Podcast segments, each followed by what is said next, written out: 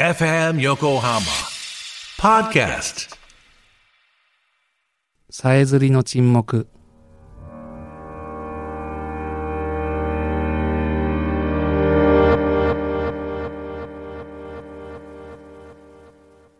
改札を出るとバスのロータリーやタクシー乗り場の代わりにちょっとした広場があり小さな噴水としなやかな腕を虚空へ伸ばす女性の銅像が影絵のように浮かんでいる。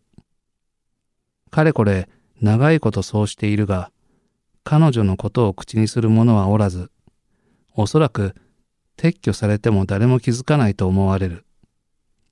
そこから南に少し歩くと、斜めにそれるように道が裂け、商店街というほどの派手さはないが、コーヒーやスイーツ、和食やフランス料理店などが軒を連ね、裏通りを彩っている。夕方6時になると、通りに面した赤い提灯が、ひっそりと佇んでいた昼の眠りから覚めるように、真っ赤に染まり、夜の始まりを告げる。その下で鎮座するビール瓶のケースや銀色の樽。引き戸の前には縄のれんが干されたかんぴょうのようにぶら下がっている。そのうちに一人、二人とやってきては、引き戸を滑らせ、煙の中へ吸い込まれていく。L 字の細長いカウンターの後ろに、二人で向かい合う小さなテーブル席が二箇所。奥には四人掛けのテーブル席が一箇所設けられている店内。壁には油と煙を長年吸い込んだ短冊が並び、太いマジックのかすれた文字がとらわれている。木製のテーブルも椅子も年季が入っていて、角は丸みを帯び、ところどころ大きなほくろを浮かべている。カウンターの向こうで、寡黙な大将が音楽に乗るように体を揺らし、宝石のように輝く薄いピンク色の鶏肉を串に刺してひっくり返し、目を細めて煙を浴びている。その横に立つ滑腹のいい女性は、大将の再婚相手で、バイトとして働いていたが、奥さんと死別した大将の新たなパートナーになった。かつて前妻が立っていた場所で、紺色の T シャツを着て大将を支えている。今は二人で店を切り盛りし、週末などの混むときは、メガネの分厚いレンズを曇らせて注文を伺うバイトのまこちゃんが狭い店内を行き来する。その日も週末とあって、19時頃には席は埋まり、10分おきに引き戸が開いては、映画シャイニングのように隙間から顔を出し、すいません、もういっぱいなんです。という大将の申し訳ない声を浴びては、残念そうな顔をして客が去っていく。焼き鳥酒場、さえずりは、炭で焼く音、炭に油が滴る音、そして客たちのさえずりで今日も賑わっている。各テーブルに出されたお通しの小鉢の中で、煮込みの大根が柔らかさを誇示していた。どうしたんだよ、ため息ばっかりついて。カウンターに二人の男性が並んでいた。端に座るスーツの男は割り箸で小鉢の中に横たわるしなびたインゲンをつまんだ。いや、別に何でもないよ。セーターを着た男がおちょこを片手に首を小さく振る。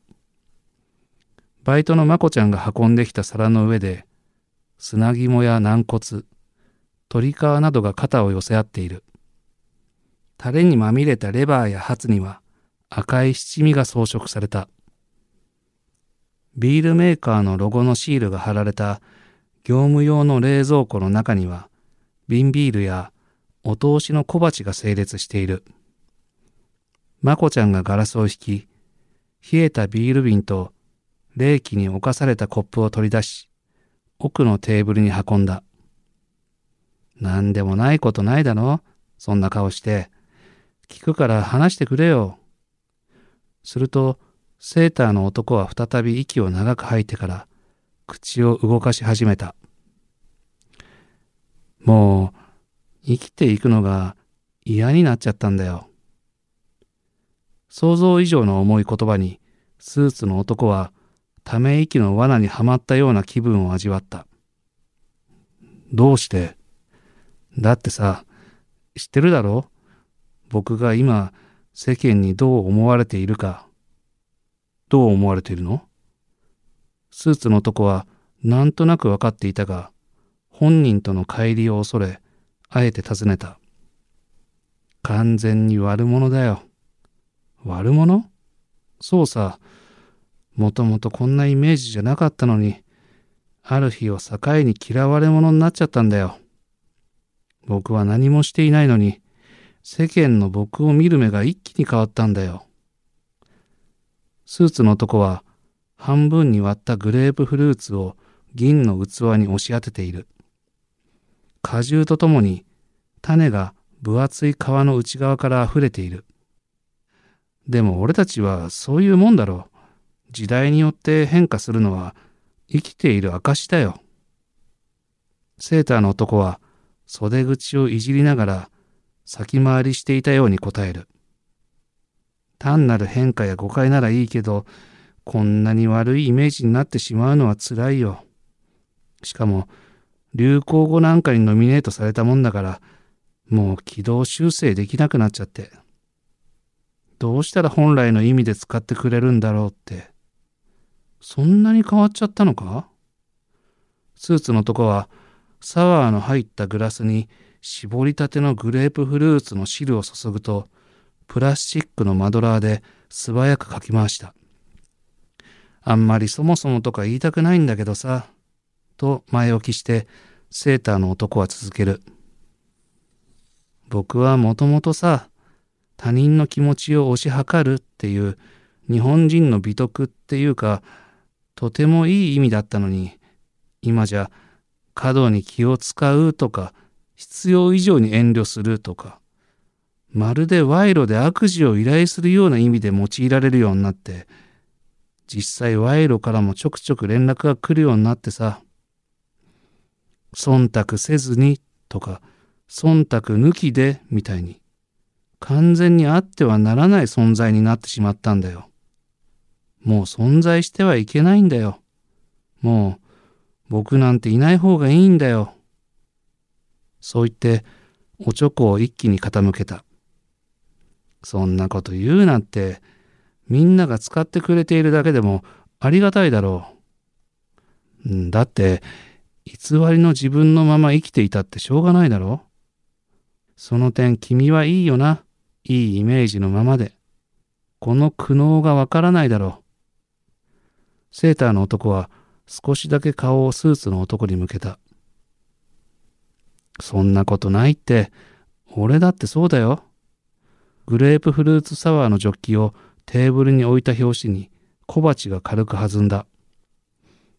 俺なんてもともと相手への敬意を表す上品な言葉だったのに、今じゃ敬意どころか相手に怒りや憎しみを込める時にしか言わなくなっちゃったんだよ。貴様なんて言ったら、たちまち関係に亀裂が入るくらいだから。今じゃ漫画とか映画のセリフでしか耳にしないよ。セーターの男はふわふわのレバーを口の先端までスライドさせ、口に含むと、竹筒の中に串を放り込んだ。まあ、確かに日常で貴様なんて言ってる人はいないよな。ただ、本来の意味から変化はしてるけど、偽りの自分だとは思っていないよ。それも自分なんだよ。スーツの男は言った。そういう風に割り切った方がいいのかな。そうだよ。抗ったってしょうがないだろう。あ、すいません。今日取り差し行けます？そう言って、スーツの男はビールの空のジョッキを両手に持って通りかかるまこちゃんに尋ねた。ちょっと大将に聞いてみますね。と言って、まこちゃんが奥さんを経由して確認すると、煙の向こうで大将は首を縦に2、3回振って、串刺しになったピンク色の宝石を回転させ、T シャツの袖にこすりつけるように汗を拭った。ちなみに、ある日を境にって言ってたけど、その前はどうだったの？イメージも何もほとんど出番がなかったから、久しぶりに出番が来たと思ったら、なんかみんなの見る目が変わってて。でも、そこから忙しいわけだろ？忖度なんて、もう聞かない日はないっていうくらいだしな。うん、まあな。そう考えると、ある意味良かったんじゃない？みんなに忘れられていたんだから。風前の灯火だったわけでしょ？悪名は無名に勝る。埋もれていたものが発掘されて、今や誰もが口にする言葉になったんだから。それがたとえ本来の意味と違っていてもありがたいと思わなきゃ。スーツの男は続けた。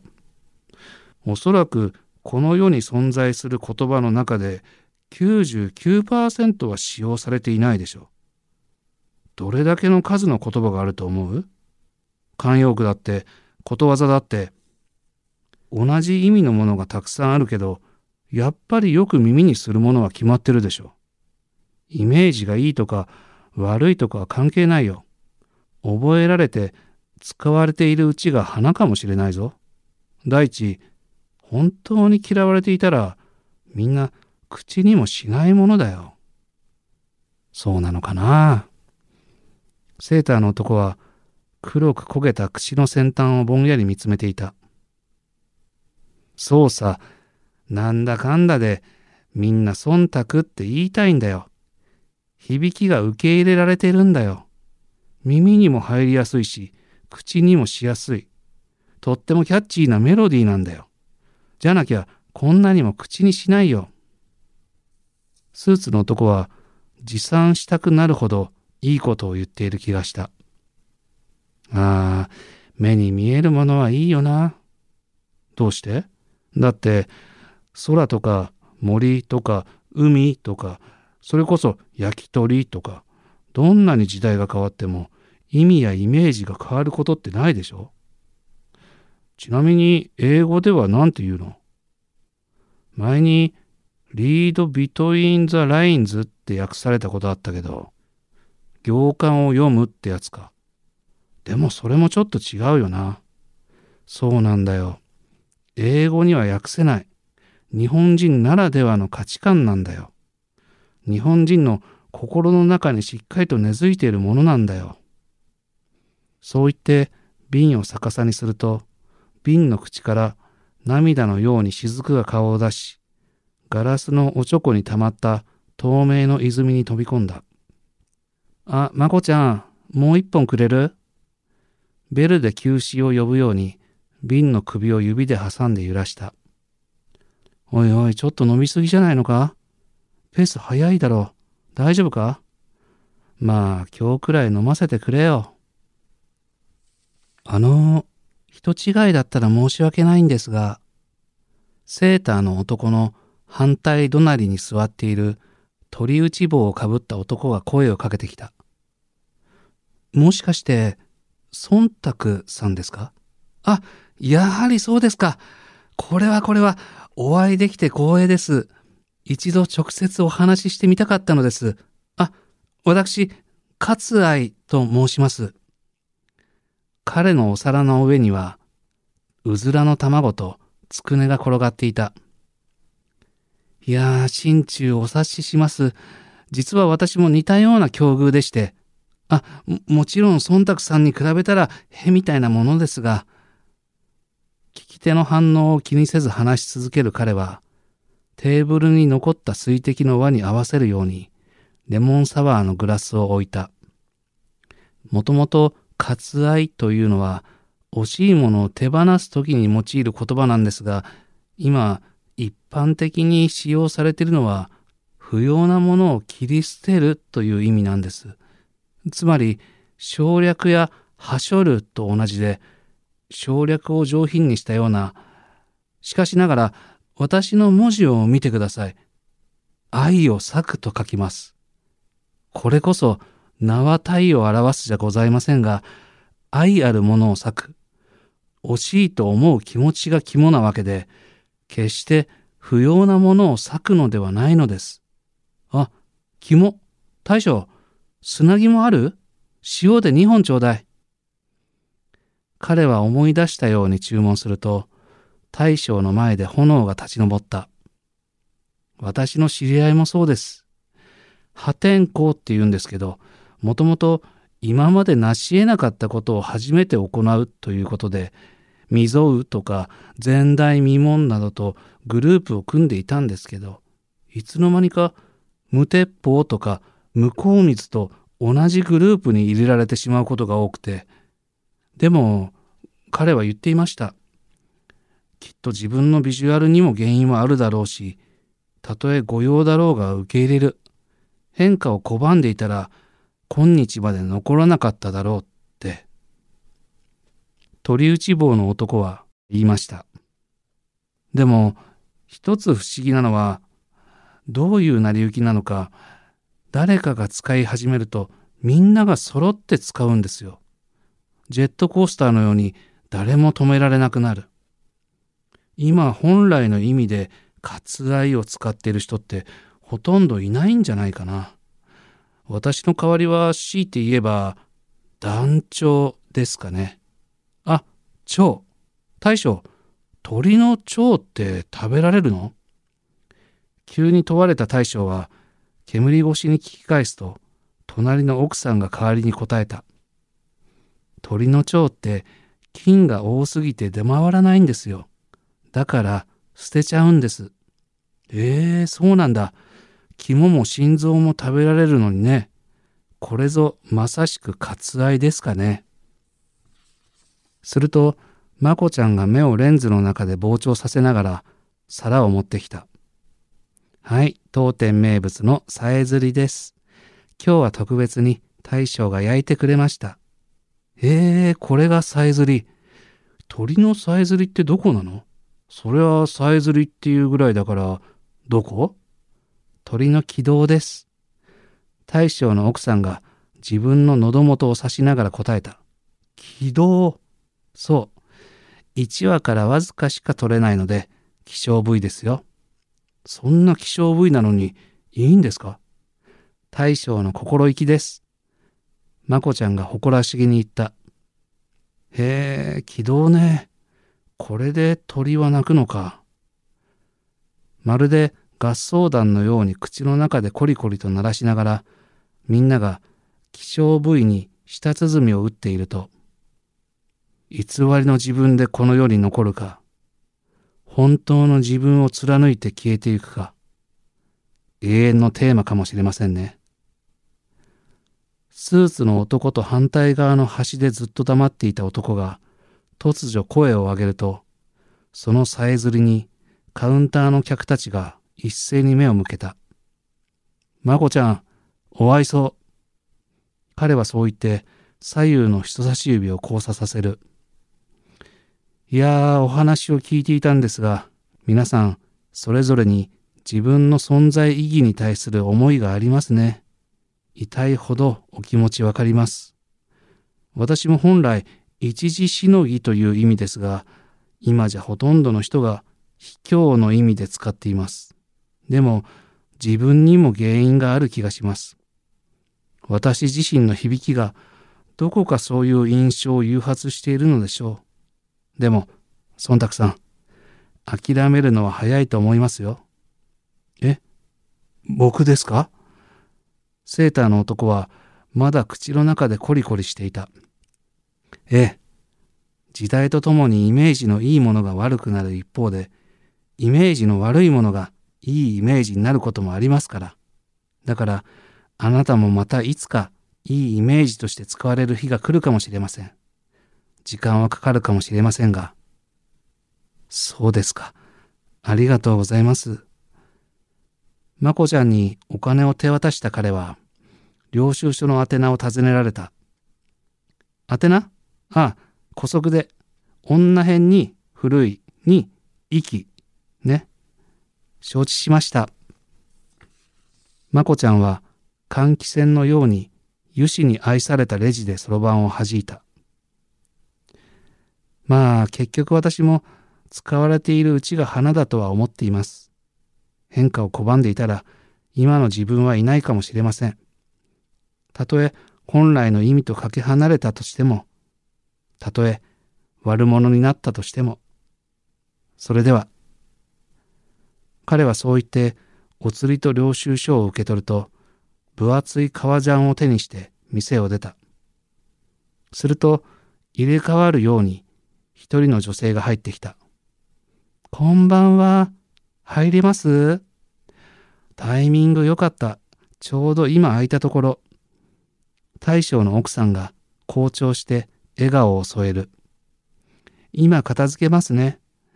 まこちゃんが半分メガネを曇らせながら手際よくテーブルの上の食器を片付け、布巾で拭いた。とりあえずビールにしようかな。もうね、今日は朝から焼き鳥食べたいって思っていたから。席に着いた彼女は目を輝かせ、手袋から出した手を揉みながら短冊にとらわれた文字に目を向けると、目の端でカウンターの客たちの皿に乗る希少部位を捉えた。あ、さえずり出してる。大将、さえずりまだある？ああ、さっき全部出しちゃったんですよ。ええー、そうなんだ。久しぶりに食べたかった。じゃあ軟骨にしようかな。そのうちの一本を食べているスーツの男が気まずさを隠すように彼女に話しかけた。よくいらっしゃるんですか？そうね。週に一度は必ず。鳥打ち棒の男はお世辞を込めてモデルさんですか？と尋ねた。まあ、モデルといえばモデルかもしれないけど、違うんですか？ファッションモデルじゃなくて、ポージングっていうか、ポージング、デッサンのモデルみたいなこと？まあ、それに近いかな。止まってるっていうのも楽じゃないですよね。あ、そうね。動くことも筋力いるけど、ずっと同じ体勢を維持するのにも筋力いるからね。彼女の前にお通しとビールがやってきた。じゃあ、お疲れ様です。ビールのジョッキを持った水着の女性のポスターの前で彼女はビールのジョッキを掲げた。彼女の声が加わり、店内は一層明るくなった。皆さん、お知り合いなんですか？カウンターに座る男たちは、さっきまで話していたことをかいつまんで、口の周りに白いひげを蓄えた彼女に話した。ええー、面白いね。そんなことで苦悩していたなんて。わかるな。でも、やっぱりどういう形であれ受け入れるのがいいんじゃないかな。きっとそれも自分なんだろうし。あ、大将、焼きおにぎり焼いてくれる？彼女は思い出したように言った。え？焼きおにぎり？いいな。俺も食べようかな。じゃあ、俺も。じゃあ、僕も。炭の上の手羽先が脇に寄せられ、真っ白に光るおにぎりがずらりと並んだ。大将がハケで醤油を塗っては、炎に包まれるおにぎりを指で転がしている。でも、ちょっと羨ましいけどな。羨ましい？うん。私なんか毎日同じポーズをしているから、たまには違うポーズもしてみたい。変化がないって退屈。変わるって素敵なことなんじゃない？今まで正義のヒーローだったんだから、今度は悪役を楽しんだら？私もそう思いますよ。大将の奥さんも重ねた。悪役か。そうこうしているうちに、みんなの目の前に茶色くこんがり焼けた焼きおにぎりが置かれた。ほら、諸行無常っていうの？変わらないものはないんだから。それにしてもどうしてこんなに美味しいんだろう。でも、この焼きおにぎりはほんと変わらない。ずっとこの味のままでいてほしい。そう言って彼女はオカリナを吹くように両手の指先で焼きおにぎりを支えた。頬張ると焦げを剥奪された白米の断面から魂のように湯気が立ち上った。ありがとうございます。大将の言葉が煙と戯れていた。奥さんは醤油が変わったことは黙っていた。焼きおにぎりの熱が陶器の皿に汗をにじませている。たくあんが街灯のように黄色い光を放ち、きゅうりの漬物は水分をたっぷり含んでいる。その横で、しじみを豊富に蓄えたお椀が湯気を立ち上らせている。店内の賑わいが裏通りにこぼれていた。引き戸を開け、客をお見送りしたまこちゃんの眼鏡が曇っていた。